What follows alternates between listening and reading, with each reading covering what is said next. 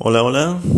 Buenos días, buenas tardes, buenas noches, dependiendo de cuándo me estás escuchando. Este es el Cinema Podcast con el espectador. Yo soy el espectador, tu anfitrión, y estamos aquí para hablar de cine. ¿Para qué más sino eso? Si reconociste el pequeño parafraseo con el que inicié esta sesión, de seguro estás en el lugar indicado o no es nada raro encontrarte aquí. Si no lo hiciste, probablemente eres mucho más joven de lo que yo lo soy. o estás deseoso de empezar a sumergirte en las maravillosas aguas del cine, que es lo que yo quiero eh, hacer con este podcast. Eh, no lo voy, no voy a decirlo. En caso de que no lo hayas reconocido, no lo diré.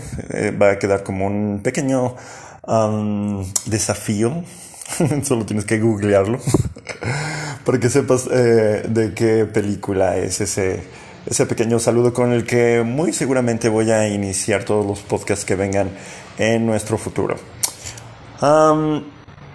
¿por, qué, ¿Por qué un podcast? ¿Por qué de cine? Más que nada, vamos a iniciar con eso. Creo que no hay ninguna eh, cuestión más importante que esa para iniciar esto. ¿Por qué un podcast? ¿Por qué cine? Eh, ¿Por qué el podcast? Porque es una posibilidad tan inmediata, tan accesible, tan sencilla de llevar a cabo en este año de nuestro Señor 2021, que en realidad casi casi la pregunta más honesta y más correcta sería ¿por qué no? ¿Por qué no un podcast? Eh, es demasiado, demasiado sencillo como para dejar pasar la oportunidad. Em, cuando tienes un interés tan grande, como es mi caso, en algo, como es el cine, em, resulta casi ofensivo no, no llevar a cabo una oportunidad como esta. Si tienes la oportunidad de, de conectar con algo, con algo que te interesa tanto, es genial. Es una oportunidad que que mucha gente, eh, con la que mucha gente soñamos todas nuestras vidas antes de que existiera Internet, antes de que existiera una posibilidad tan de realizar esto de una manera tan absolutamente sencilla y económica, eh, que entonces, como, como ya dije, la, la, cuestión real es ¿por qué no? ¿Por qué no hacerlo? ¿Por qué cine? Ahora bien, ¿por qué cine? Porque el cine fue mi primero, iniciando mi vida, fue mi segunda gran pasión. Mi primera pasión fueron, fueron los libros y mi segunda pasión fue el cine. Y después, con el tiempo, se convirtió, tomó el, usurpó el lugar que la literatura ocupaba hasta ese entonces. por la gran, gran, gran, gran mayoría de, de toda mi vida, el cine ha sido mi más grande fuente de, de vida, de todo. Mi más grande fuente de amistad, mi más grande fuente de amor, de esperanza, de emoción, de inteligencia, de desafío emocional, intelectual, de todo tipo. Fue básicamente mi, mi manera de vivir. Digo fue porque la, el, con el tiempo mi vida cambió. Supongo que unas unas cosas para mejorar, otras cosas no tanto. Pero como, como todo, mi vida cambió y las, las necesidades y las prerrogativas y las prioridades cambiaron. Y con ello eh, el, el, cine, el lugar tan absolutamente, tan brutalmente importante que ocupaba en mi vida, fue, fue cambiado y disminuyó, si no su importancia, por lo menos la frecuencia con la que ocupaba un lugar tan, tan específico e importante en mi vida. Aunque nunca sin irse por completo. Eh, en mis buenos años, que fue básicamente todos mis, mis años 20, el, inicio, el final de mi adolescencia y básicamente lo que fueron mis años 20 y mis años 30, fui un, un cinéfilo, eh, obsesivo. Mm, yo creo que el, año en donde más, el récord actual eh, de más películas vistas en, un año, y cuando digo vistas me refiero a vistas en, el cine, físicamente, dirigiéndome, pagando un boleto de cine para entrar a un, a una sala de cine y ver la película ahí, físicamente. No, no hablo de películas vistas en, en televisión, en internet, en YouTube. Mm, calculo que fueron más de 300, no recuerdo el número exacto, pero fueron básicamente poco más de 300 al año o un poco menos tal vez, pero en, en, ese, en la vecindad de ese número. Lo cual, si ya cuando te pones a analizarlo un poquito con más detenimiento, pues es bastante eh, enfermo o impresionante, depende de cómo lo quieras ver. El año tiene 365 días y tu, el número final de películas que viste al final del año son 300, casi llega a un total de, a un promedio de una película diaria. Eh, un año por un, por un año entero estar yendo al cine, físicamente al cine, presentándote al cine, una vez diaria, una vez diaria, sin, sin, sin demasiados este, huecos en ese, en ese horario, por un año entero. O sea, casi de los 12 meses del año, 10 años, eh, estar asistiendo físicamente al cine, lo cual es bastante impresionante, para bien o para mal, depende de cómo lo quieras ver como supongo que se imaginan, nunca tuve demasiada, demasiados amigos ni demasiada vida social. Prácticamente en todas esas eh, ocasiones mis excursiones al cine eran, eh, la gran mayoría eran este, excursiones solitarias. Yo iba solo, yo iba solo al cine y eso, digo, nunca en realidad representó algo particularmente deprimente o negativo eh, para mí. Nunca, eh, nunca tuve, como repito, una gran vida social que me hubiera permitido hacer la comparación de ir eh, con un grupo de amigos o de conocidos al cine e ir solo. Básicamente siempre fue así. Entonces no, nunca fue un gran shock, un gran, algo que, que fuera particularmente impresionante el hecho de ir solo y eh, eso ocasionó que de hecho pudiera yo enfocarme muchísimo más mi atención en todos sentidos hacia la película que, que estuviera viendo en, en un momento dado. Ahorita cuando de repente voy al cine, ahorita y siempre, las veces en que tuve la oportunidad de ir al cine con alguien más, fuese amigo, conocido, compañero de trabajo, compañero de escuela, familiar, mmm, siempre eh, fue muy, muy notoria, muy obvia para mí la diferencia entre ir solo y acompañado, eh, ya que estaba yo tan acostumbrado, estuve siempre tan acostumbrado a, recibir, a experimentar la, la experiencia por mí mismo.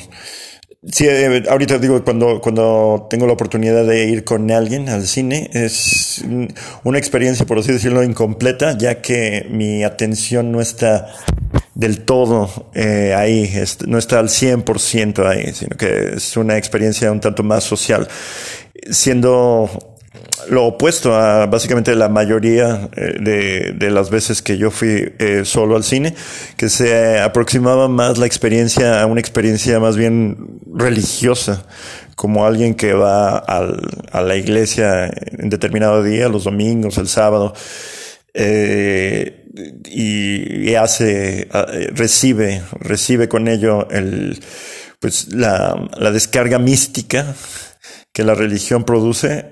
Tal vez suena exagerado, pero básicamente así era como la gran mayoría de mi vida experimenté el cine. Siendo esta una, una experiencia muy, eh, muy mística, muy mística para mí, casi algo ritualístico. Eh, repito, yo creo que ya muy rápidamente, en apenas estos pocos y breves minutos que, que llevamos de conocernos, creo que ya se están dando cuenta de que eh, probablemente en algún momento, si no actualmente, y no, spoiler, ya no es actualmente, pero en un, un momento de mi vida, en una, en una, gran cantidad de años de mi vida, eh, el cine fue una... Fue mi vida, fue mi vida, básicamente. Podrían decirle obsesión o podrían decirle vocación, pero al final de cuentas era mi vida, para bien o para mal, eh, bueno, malo, positivo, negativo. Por una gran cantidad de, de mi vida, el cine fue eso, fue mi vida. Y a la fecha estoy formado por ella. Hay una línea en, en la película de Duro de Matar, que si tienes más o menos una edad, una edad parecida a la mía o tienes un gusto excepcionalmente bueno en cine, especialmente cine de acción, ya, ya has visto esta película de seguro. Hay una línea en la película en donde Hans Gruber, el villano, le dice a John McClane, el, el héroe de la película, dice, ¿acaso, y parafraseo obviamente, dice, ¿acaso eres tan solo otro americano a quien se le lavó eh, el cerebro viendo demasiadas, viendo en su infancia demasiadas películas de John Wayne. Es donde quiere ser el héroe y, cabalgar al, al, sol poniente con la chica en tus brazos. Eh, es algo, algo muy cercano a la realidad, eso en mi caso. En, mm, suena patético. Hasta si, depende de cómo lo quieras ver, depende de, muy probablemente si estás escuchando este podcast, si has escuchado lo que llevamos hasta el momento, muy probablemente estés inclinado a entenderme. Pero si por alguna razón estás escuchando de segunda mano estas palabras, escuchando de, del teléfono celular de alguien que se encuentra a tu lado, eh, o la recomendación de alguien insistente que te que no, que no, veo por qué habría de pasar por lo menos en este momento pero si tú no estás particularmente interesado en el cine y estás escuchando estas palabras de seguro eh, esto ya te suena algo demasiado enfermizo ¿ok? pero si como me imagino estás escuchando esto por voluntad propia de seguro, si no compartes al 100% mis impresiones, por lo menos creo que vas a estar inclinado a entenderme, a entender de exactamente de dónde vienen mis ideas. Suena, repito, suena muy exagerado, pero la verdad es que una gran parte de mi formación, una gran parte de mi formación como ser humano, de la, de la manera en que fui formado como un ser humano, viene del cine, no solamente del cine, sino del cine de Hollywood, que es básicamente a la fecha el que sigue siendo el prioritario, el más altamente distribuido en todo el mundo hasta la fecha. Entonces, básicamente los valores que Hollywood quiso imponerme en su mayoría son los valores con los que me formé.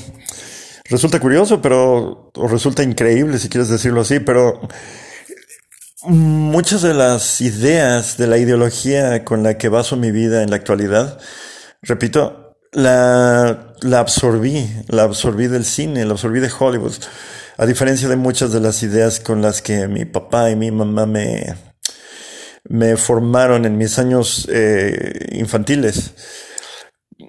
Hay, hay, muchas ideas, no voy a entrar en detalles, por lo menos no en este momento, pero hay muchas ideas que adquirí con el tiempo que iban completamente opuesta, en dirección opuesta a las, a las ideas, a la ideología con la que mi mamá y mi papá me, me educaron.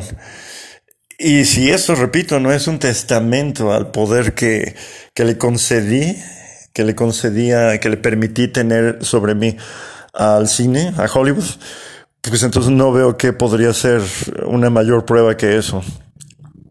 Y repito, no, no es que, no estoy diciendo esto de, desde un punto, desde una perspectiva en la que me siento orgulloso, ni tampoco avergonzado. Simplemente lo digo como es, como un hecho, como, como, un, como la simple verdad, ¿ok? la verdad desnuda. Em, así que, bueno, en su mayoría, Hollywood está, básicamente está regido por, eh, por ideas con, con eh, por personas con ideas muy izquierdistas, muy liberales, obviamente. Y en consecuencia, en su mayoría, mi, mi ideología se, se, inclina a ese mismo lado. No soy un, un fanático, no soy una persona prácticamente para nada política. Sin embargo, repito, es, la, es un hecho, es la simple verdad. Esa es, esa es la persona en la que Hollywood me convirtió. Y tampoco soy, no, no, no quiero tampoco dar la impresión de que soy una, una, una, una, persona completamente hueca a la que sea lo que sea que esté expuesta, los sonidos y las imágenes a las que esté expuesta van a llenar mi, mi cerebro vacío. Tampoco quiero dar esa impresión porque no es el, no es el hecho. Sin embargo, eh, fui educado por Hollywood. En resumen es lo que quiero decir. Fui educado por Hollywood y eh, eso es pues muy digno de comentarse, digo, por lo menos para que sepan a qué, a qué se están exponiendo en este, en este podcast. hay dos, dos cosas, hay dos, dos pequeñas anécdotas que quiero compartir para, para dar nada más como, es como una, una especie de declaración de, de intenciones. Lo que quiero ofrecer ahorita a continuación es mi versión de una declaración de intenciones para, para que sepan cuál es mi manifiesto, para que sepan qué es lo que pretendo ofrecer, ofrecer con esta, con estas, con estas charlas, con estas, estas sesiones. La primera historia sería esta. En el año dos, en algún momento en el entre el año 2000 y 2002, no estoy seguro me 100% y me da vergüenza admitirlo, pero creo que fue en el año 2002, si es que no me equivoco.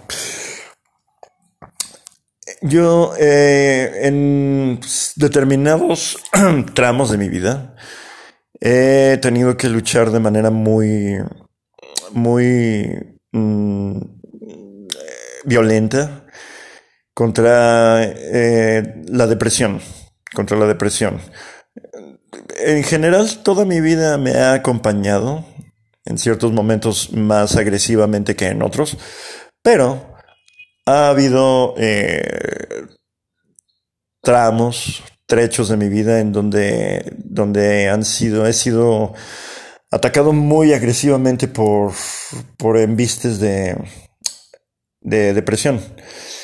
Recuerdo que en este año, en el año, digamos que va a ser el año 2002, digamos, tengo la pequeña duda todavía en mi mente, pero vámonos a ir con el año 2002. Eh, estaba yo experimentando uno de estos, de estos ataques, ¿ok?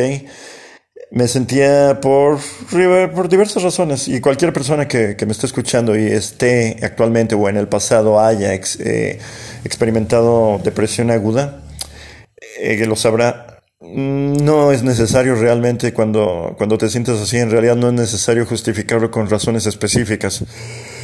Te sientes así porque te sientes así. Eh, a veces hay razones que lo disparan más agudamente que otras, pero no es realmente eso una, una obligación, algo que, que tenga que suceder para que te sientas así. Muchas veces simplemente te sientes así.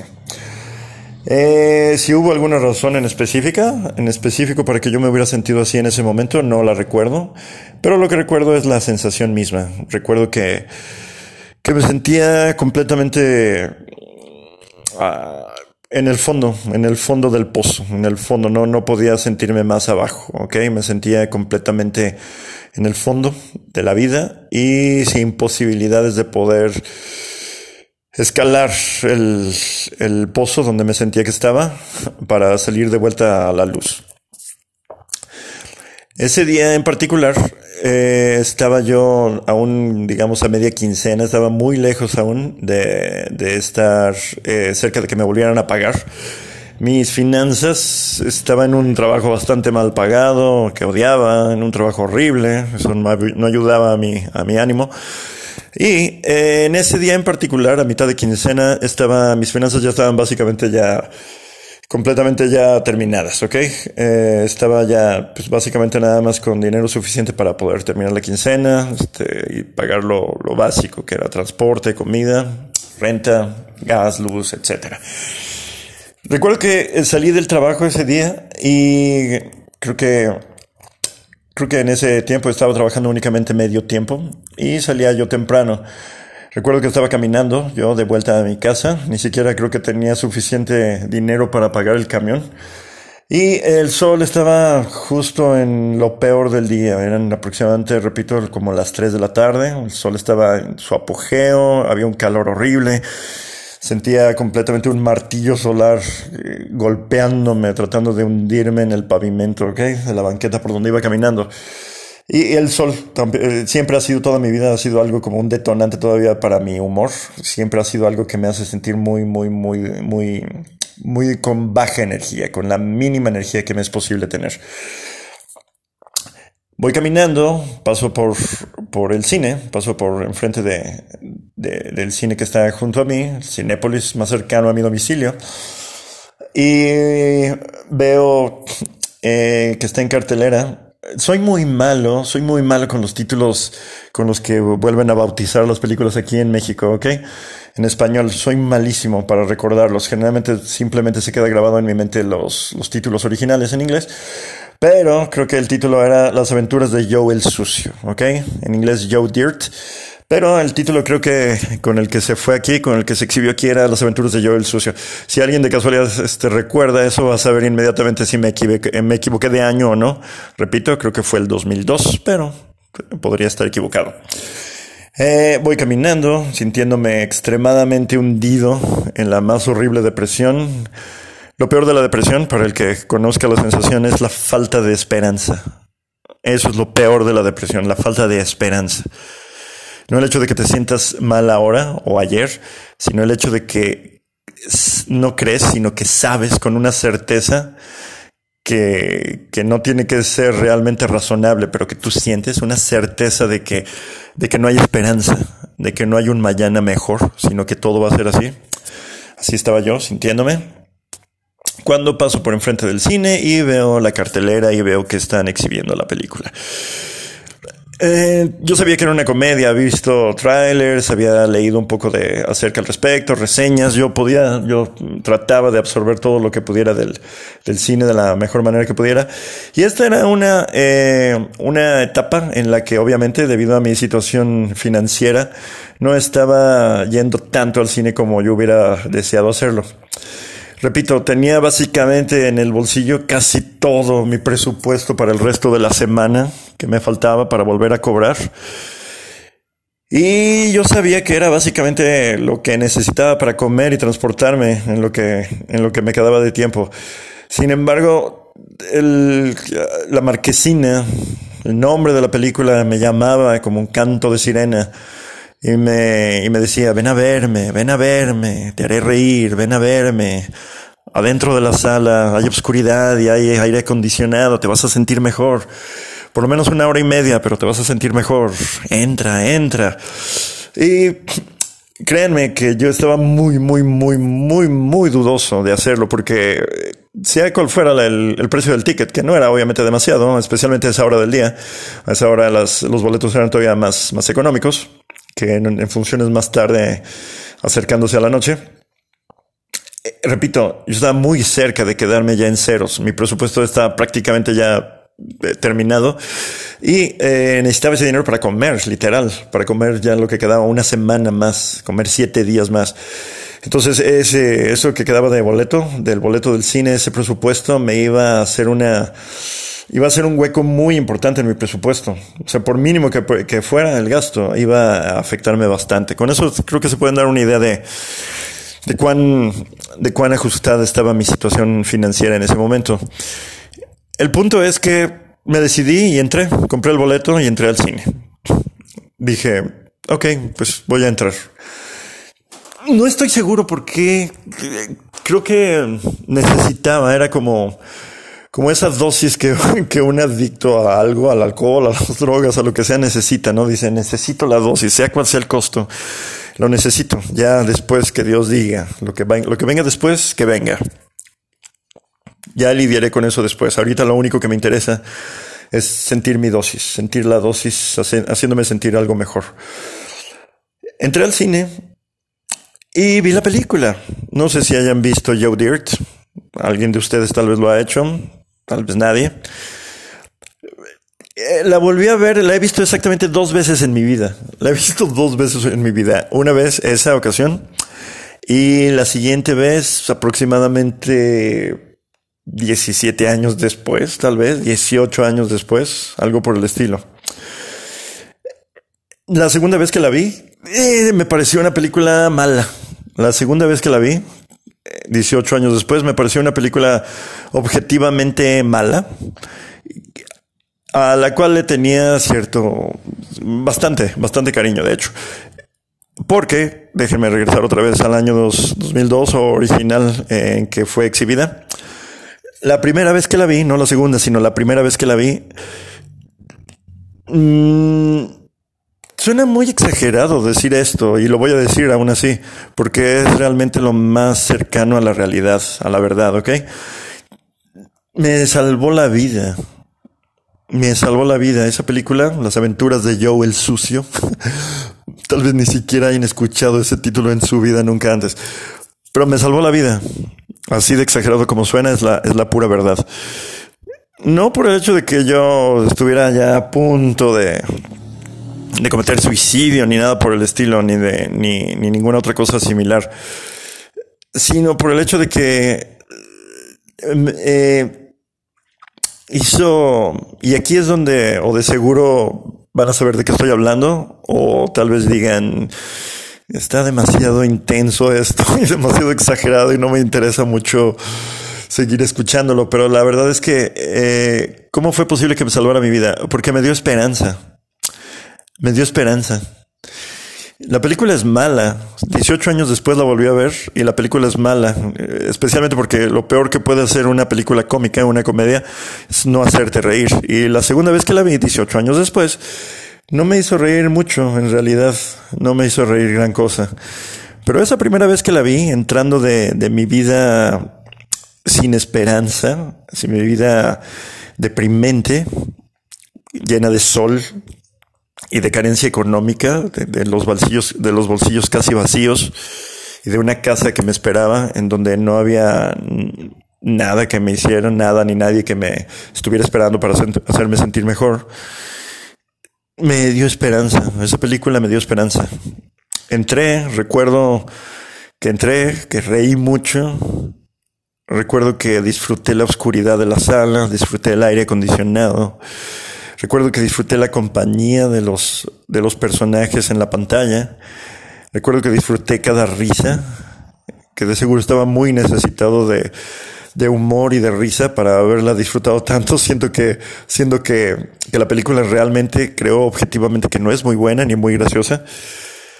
Pero disfruté cada segundo de esa película y salí eh, con esperanza. Salí con esperanza. Salí del cine con mi presupuesto sumamente disminuido, sin, sin demasiado esperándome en mi casa, sin nadie ni, ni muchas, muchas razones para sentirme alegre de regresar a casa, y con un trabajo que odiaba, con un trabajo mal pagado, con un trabajo que me hacía sentir mal y deprimido. Y sin embargo sintiéndome eh, lleno de esperanza, de que las cosas iban a mejorar. No tenía ninguna razón razonable, ninguna razón objetiva para creer esto y sin embargo salí del cine creyéndolo, sintiendo que había esperanza, sintiendo que las cosas iban a mejorar. Si le había pasado a él, a Joe el sucio, ¿por qué no me podía pasar a mí? También me podía pasar a mí. Su final feliz, el final feliz que le, que le pasa al final de la película también me podía pasar a mí. Llámenlo como quieran, llámenlo como quieran, tal vez era un salvavidas al que me, me agarré con toda mi fuerza, tal vez me obligué a disfrutar la película mucho más de lo que merecía, dado que gasté un porcentaje tan grande del dinero que me quedaba en el mundo para pagar ese boleto de cine. O llámenlo magia. Yo quiero pensar que fue magia real. Pero el chiste es que eso hizo y eso es lo que hace el cine y esa es la razón por la que yo estoy aquí hablando en este momento. Porque independientemente de cuánto haya cambiado mi vida desde entonces hasta ahora e independientemente de cuánto llegue a cambiar en el futuro, el cine va a ser siempre mi vida. El cine va a ser siempre el filtro a través del cual yo reciba el contacto humano, el contacto humano con el que todos nosotros, la raza humana, se supone que tenemos que convivir eh, en algún momento, poco o mucho, pero en algún momento. Mm, así es como conocí lo que conozco y repito, habla pobremente de mí si mi experiencia de vida viene de ahí habla realmente, es algo, una historia tal, un tanto triste, por llamarlo de buena manera, o patética, por llamarlo de mala manera, pero así es como se debe de ver, supongo, digo, si, si esa es mi, mi experiencia de vida a través del crisol y del filtro del cine, pero es la pura verdad, es la pura verdad. Gran parte de la gran mayoría de la historia que conozco viene del cine. He conocido de la realeza inglesa por Elizabeth, por la reina, por eh, la princesa de la película de Lady D con Naomi Watts. He aprendido de, de la revolución americana contra los ingleses, viendo al patriota de Mel Gibson, viendo Revolution con Al Pacino, si ese es el nombre, espero no recordarlo mal. He aprendido de, ciencia, he aprendido de dinosaurios con Jurassic Park, he aprendido de, de clones viendo Splice, viendo Mimic, viendo la mosca. He aprendido de lo que sé, mucho de lo que sé.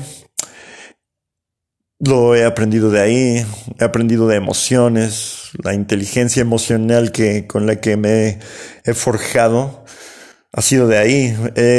me he enamorado en el cine, he, experimentado un corazón roto en el cine, he conquistado a la chica en el cine, he perdido al amor de mi vida en el cine, he experimentado la venganza en el cine, he sido humillado en el cine, he sido reivindicado en el cine, me he enamorado, he amado, he perdido, he aprendido, He sentido alegría, he llorado, he sentido una tristeza infinita. Y todas esas cosas son buenas, todas, porque si no las hubiera tenido ahí, no las hubiera tenido en ningún lado. El cine es mi vida de una manera muy literal, porque experimenté más alegrías, más alegrías de las que se suponía que tuviera en una vida sin, sin demasiado contacto humano como tuve por muchos años, no, no iba a haber demasiadas razones para tener, para experimentar alegría y yo sentí mucha alegría en el cine. Sentía sentí tristezas, sentí tristezas y ¿qué tiene de bueno sentir tristezas? Que lo dijo James Cameron al hablar de, de Titanic, decía algo así como, al final del día, después de ver Titanic, por lo menos para lo menos que puede llegar a servir, por lo menos, es para asegurarte de que todavía tus tuberías emocionales siguen funcionando, ¿ok? De que sigues funcionando emocionalmente como un ser humano debe de hacerlo, ¿no? Y por lo menos, si ninguna otra cosa hizo, el cine se aseguró de mantenerme humano. El cine se aseguró de que yo aún pudiera sentir, de que siguiera sintiendo cosas buenas, cosas malas, tristezas, alegrías, enojos, excitación, emoción pero seguí sintiendo, seguí sintiendo a pesar de que tal vez no tenía demasiadas razones para sentir en mi vida real. El cine se aseguró de que yo siguiera sintiendo y al hacer eso se, aseguró de que yo siguiera siendo humano. Entonces, ¿por qué un podcast de cine? Por eso. Porque el cine muy literalmente es mi vida. El cine se aseguró de que yo siguiera vivo. El cine es mi vida. Ok, había mencionado que quería comentar dos historias. Esta es la primera, que creo que espero que explique bastante el porqué de, el porqué de, de, de, estar aquí. La segunda es, eh, bueno, ok, no es tanto una historia, sino una experiencia. Eh, pensé mucho cómo, cuál sería el tema indicado, la película indicada con la cual empezar el, este, este podcast. Y pues no había mejor respuesta, no había una respuesta que tuviera más lógica ni más sentido que empezar con la película más importante para mí, la película que es la más importante en mi vida, mi película favorita. Y de ahí ya, ya vendrá todo lo demás, ¿ok? Pero repito, siendo este como es el inicio y siendo este como es una declaración de intenciones, un manifiesto que, que les haga saber quién soy y lo que quiero conseguir al comunicarme con ustedes, al hablar, al hablarles de cine y de mi experiencia con el cine. Creo que no hay ningún otra, otro mejor punto de partida que iniciar con, con la película que es la más importante para mí. No recuerdo qué edad tenía cuando vi Rocky por primera vez. Creo que tenía 18 años. Estoy bastante seguro de que tenía 18 años. Y hasta ese momento no, yo tenía ideas, yo tenía ideas de lo que era tener una película favorita. Hasta ese momento yo había tenido, si no me equivoco, había tenido tres películas favoritas en mi vida. La primera había sido, mi primera película favorita fue DOA, Dead on Arrival, que si no me equivoco, el título en español fue Muerto al Morir.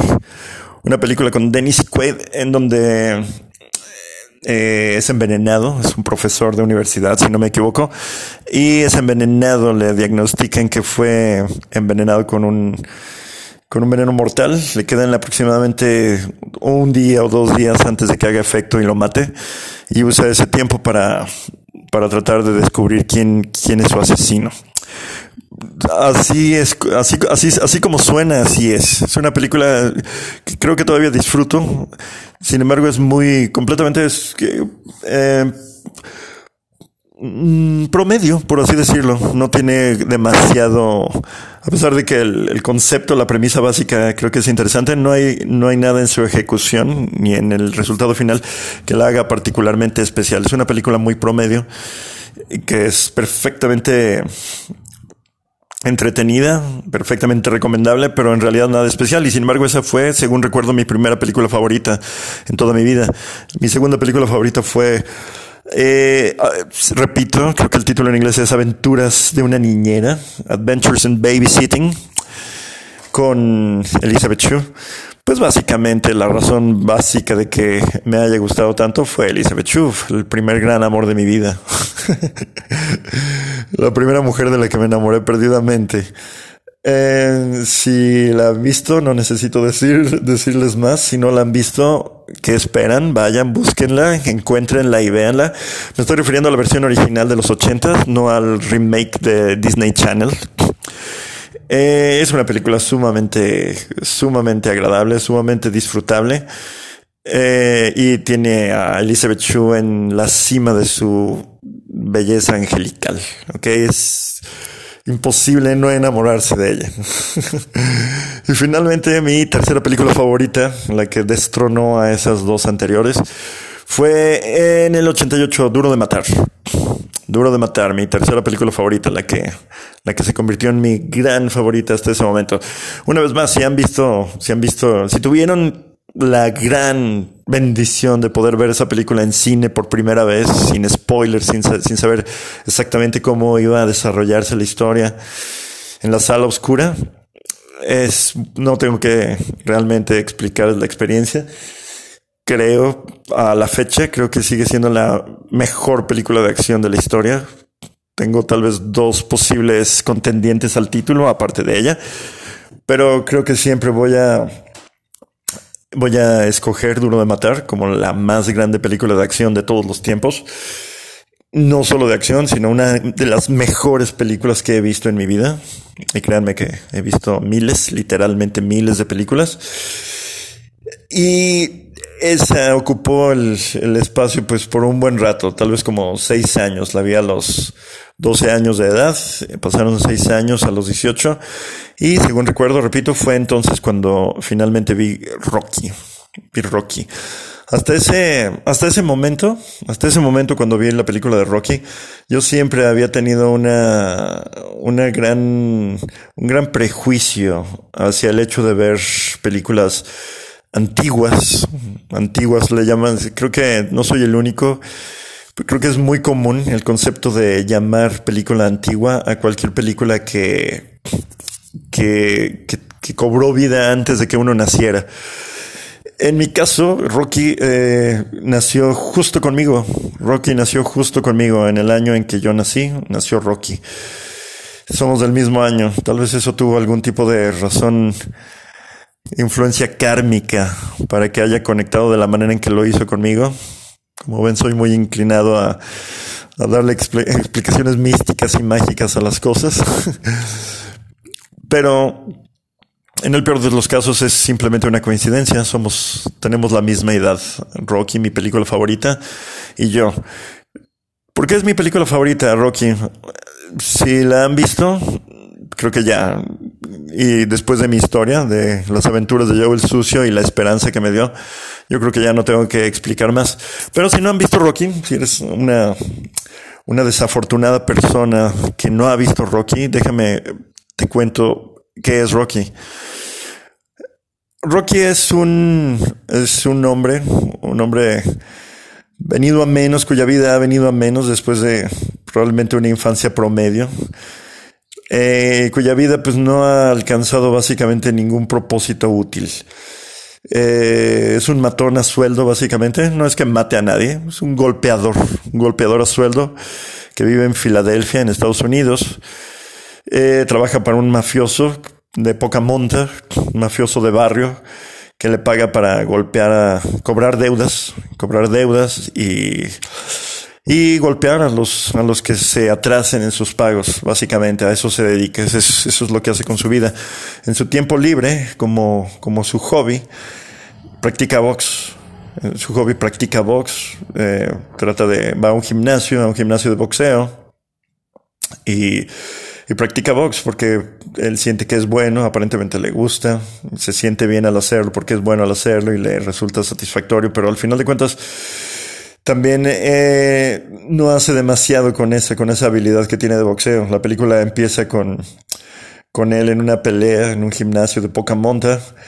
Eh, está peleando eh, muy callejeramente, sin nada de finura, sin nada de destreza real simplemente hacerlo, lo hace porque pues es bueno para hacerlo, pero la pelea termina con él básicamente vapuleando al otro en, el, en el piso, básicamente sin ningún tipo de, de respeto por reglas ni por ninguna finura que se asemeje al, al deporte real del box. Eh, básicamente, en un en, en resumen, Rocky es un perdedor. Rocky es un perdedor. Tal vez no para uno como espectador, pero sin duda alguna para él mismo. A sus propios ojos él es un perdedor. ¿Por qué hago la, aclaración de que probablemente no para el espectador? Porque hay una escena que es probablemente la escena más mi escena favorita en una película que está llena de escenas favoritas para mí. Esta es muy probablemente la, mi escena favorita. Hay una escena en donde eh, encuentra, mientras él va caminando ya camino a su casa de noche, encuentra en la calle, pasando el tiempo con, con un grupo de, de, vagos, a una de sus, a una niña, una, una, niña pequeña, una pequeña, entrando a la adolescencia, una vecina suya, vive cerca de ella, de él, eh, que está ahí con, con ese grupo de vagos, fumando, pasando el tiempo lejos de su familia, en, la calle, siendo creo que es la única mujer en el pequeño grupo, y Rocky la, la saca de ahí y le da una amonestación, la regaña muy, muy amablemente, pero le dice, porque es una muy mala idea de que tenga ese tipo de compañías. La va llevando a su casa mientras le va diciendo esto, ya es de noche, la escolta a su casa esta niña, y le dice por qué es malo que se junte con ese tipo de, de, compañías, porque la van a tachar de, de, una vaga, igual que, que, ellos, la van a empezar a darle una, una mala reputación y, siendo mujer como es ella, no hay nada peor que tener una mala reputación. Digo, lo, lo que tiene, lo mejor que puede tener una mujer es el respeto que inspire. Entonces, eso no le va a ayudar, no va a ser algo bueno que le ayude su vida. Cuando llegan a la casa de, la, de esta niña, ella le básicamente lo manda al diablo. Le dice que se pudra y que quién es él para decirle nada. Y él está de acuerdo con ella una vez que ella, ella lo manda al diablo, se mete a su casa, Rocky simplemente se queda ahí en silencio y, dice, pues sí, ¿quién soy yo? Tienes razón, ¿quién soy yo para decirte nada? Mm, ya incluso yo a los 18 años me sentía yo tan, tan agobiado por estos brotes de depresión que no había, no había palabras que se sintieran más, más correctas o más empáticas que esas, diciendo, ¿quién soy yo para, para decirte algo? ¿Quién soy yo? ¿Quién soy yo? No soy nadie, no soy nadie. Y en ese momento yo era Rocky. En ese momento me convierto en Rocky. Y creo que cualquiera, cualquiera que, que vea la película en ese momento se convierte en Rocky. Ese es el momento en que uno se ve en la pantalla, te llamas Rocky. En ese momento todos nos llamamos Rocky. Eh, el campeón del mundo, el campeón del mundo de box, Apollo Creed se llama, eh, tiene, tiene agendada una pelea por el campeonato en el, bicentenario de la independencia estadounidense, 4 de julio de 1976. Pero su contrincante, eh, por razones, por razones X, eh, tiene que cancelar su participación en, ese, en esa pelea por el campeonato. Siendo el empresario que es, Apollo Creed, y queriendo seguir cobrando el dinero que iba a recibir por ese evento, eh, decide la gran idea, la muy original idea de elegir básicamente al azar a un contrincante, un contrincante básicamente novato, salido de la completa oscuridad para que darle una oportunidad sin que se la merezca siquiera para, para ganar el título de campeón del mundo. Y obviamente pues resulta que elige a, Rocky para enfrentarse a él y luchar por el campeonato.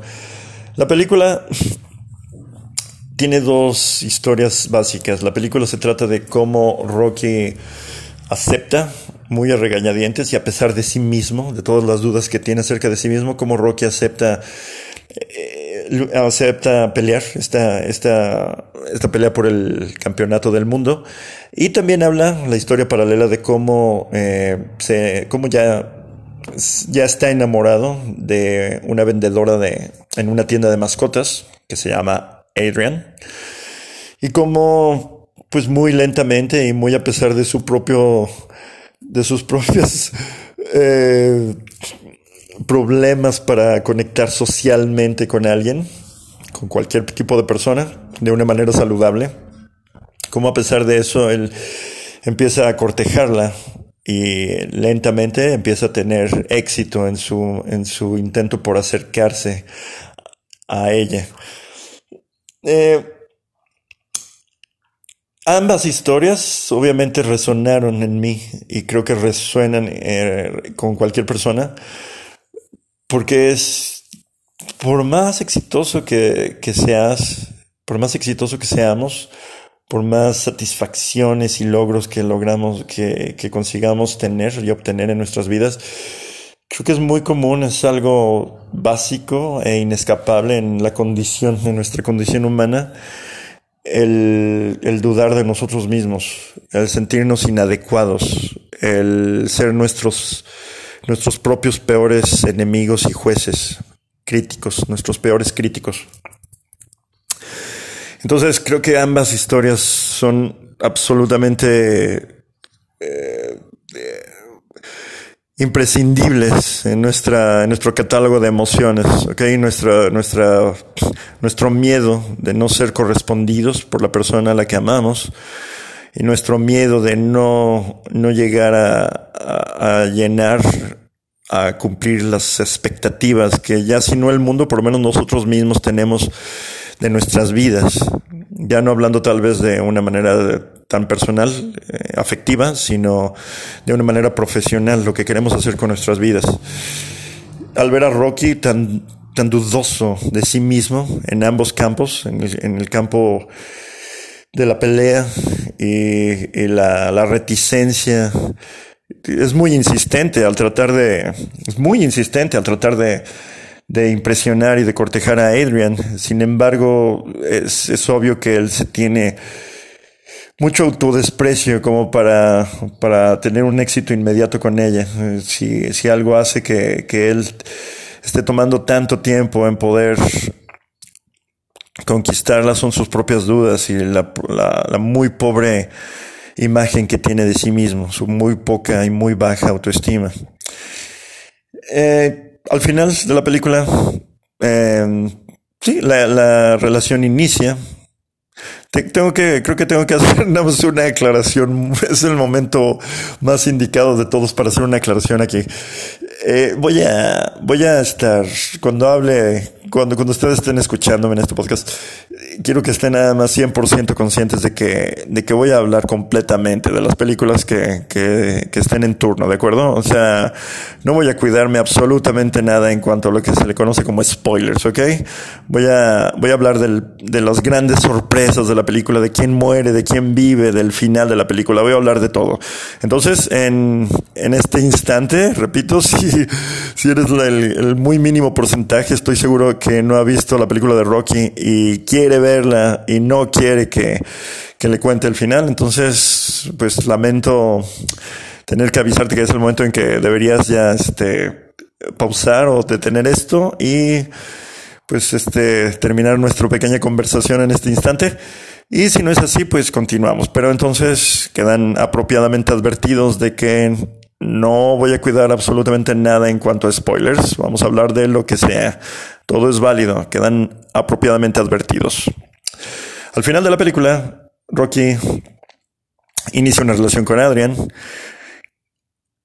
Termina la pelea, los 12 rounds. Recuerdo, ahorita ya estoy dudándolo, me parece que, me parece que eran 15 en ese, en esos años, me parece que eran 15, 15 rounds. En la película creo que tiene que, que pelear por 15 rounds. Eh, no, no, tengo la duda, pero creo que es así. El punto es que termina la pelea sin ser noqueado por Apollo Creed. Y muchos incluso piensan que él gana la pelea a pesar de que los jueces deciden darle el título, permitirle retener el título a Apollo Creed.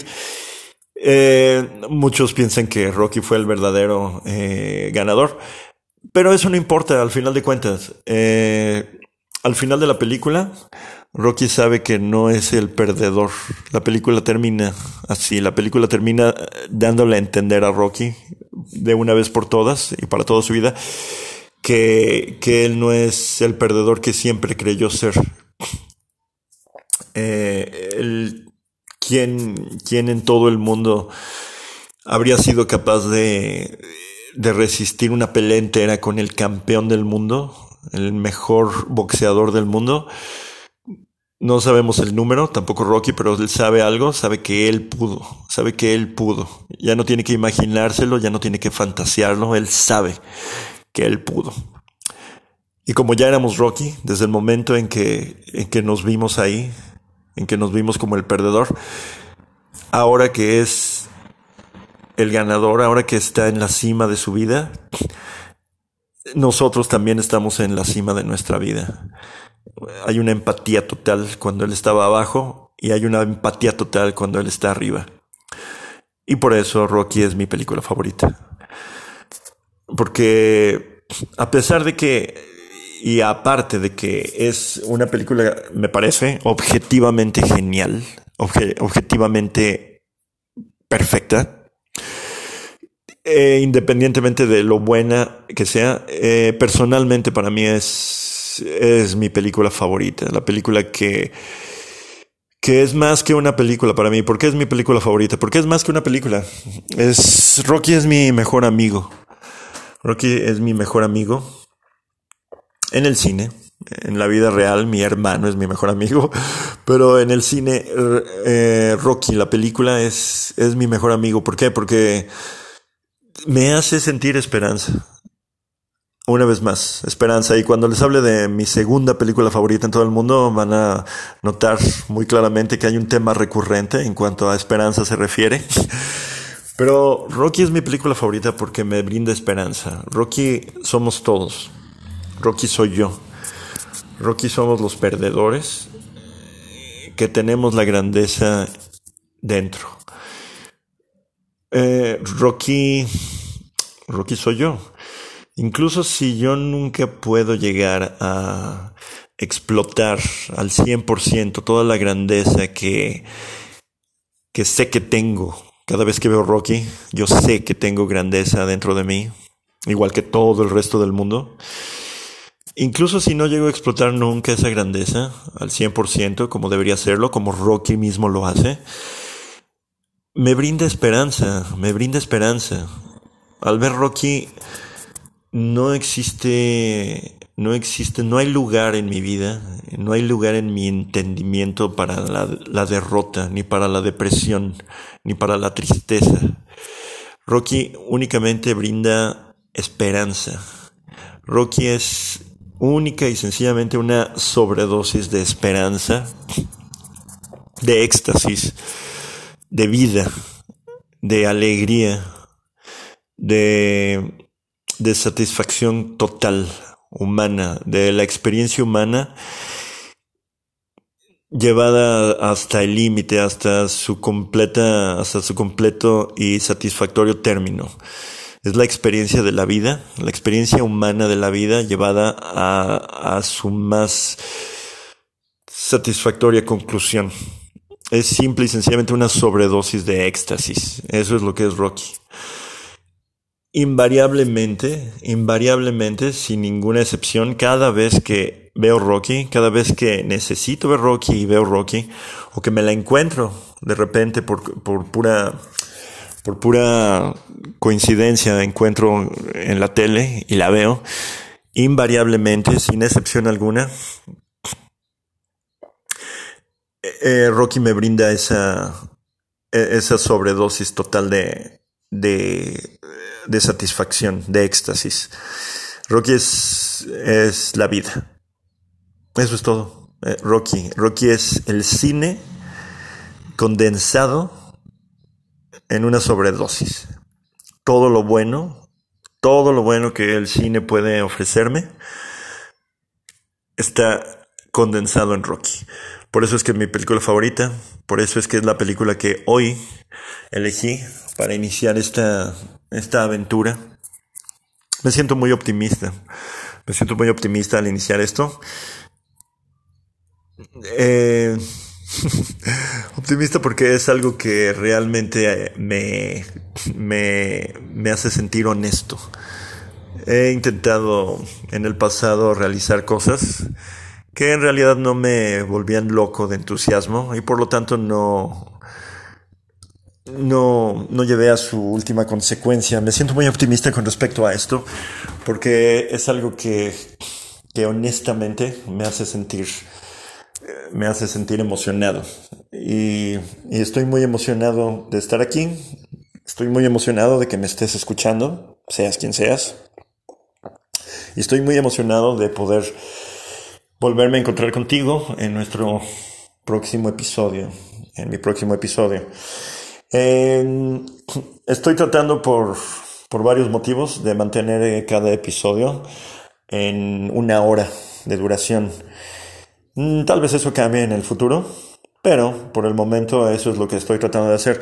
Va a haber eh, ocasiones en que el, el tema no, no se preste para para, para terminarlo en ese, en ese lapso de tiempo. Va a haber ocasiones en que necesite más tiempo y en esas ocasiones pues obviamente lo haré, lo haremos de esa manera, nos pasaremos al tiempo que sea necesario. Eh, sin embargo, mm, es también yo como, como un escucha muy ávido de diversos podcasts, a veces es, bastante eh, útil saber exactamente cuánto va a durar cada episodio. Entonces, por el momento, voy a intentar terminarlo así. Sin embargo, sin embargo, eh, no he terminado de hablar. Eh, Rocky, eh, básicamente no entramos en, en, detalles más específicos. Básicamente únicamente hablé de mi reacción emotiva, de mi reacción personal, humana, empática al cine. Y si bien eso es lo más importante, creo que todavía hay muchísimas cosas que decir de la película como tal, como artesanía, como arte, como obra artística, que no, que ni siquiera llegué ahorita a tocar. Y eso, si Dios quiere, lo veremos en nuestro siguiente episodio. Sin embargo, por el momento, llegamos al fin de esta pequeña sesión. Para cerrar, y muy probablemente esta sea mi, mi pequeña marca registrada para cerrar cada episodio, conocí a alguien, eh, conocí a alguien una vez, era un compañero de trabajo, que me dijo esta frase con la que voy a cerrar, que me parece que es la, la manera más eh, cruda y más absolutamente verídica y más honesta y más sencilla de expresar la manera en que, en que llega a su conclusión una película o la experiencia que tenemos con una película de cine. Dijo, y bueno, entonces me estaba contando una película policíaca y al hacerlo me decía, y bueno, eh, ya matan al, matan al asesino y los policías llegan y se llevan el cadáver y llega la novia y la besa y se van y rescatan al niño. Y luego, y digo, ¿y qué pasó entonces? No, ya salen las letras. y me pareció una expresión tan acertada, me pareció muy cruda, pero también tan acertada que nunca me la pude quitar de la cabeza. Entonces, por el momento vamos a hacer por sentado que la sesión termina, la función termina y hasta la próxima sesión que empiece, hasta la próxima película. Por el momento salen las letras. Esto es el Cinema Podcast con el espectador. Yo soy el espectador y espero contar con tu presencia en nuestro próximo episodio.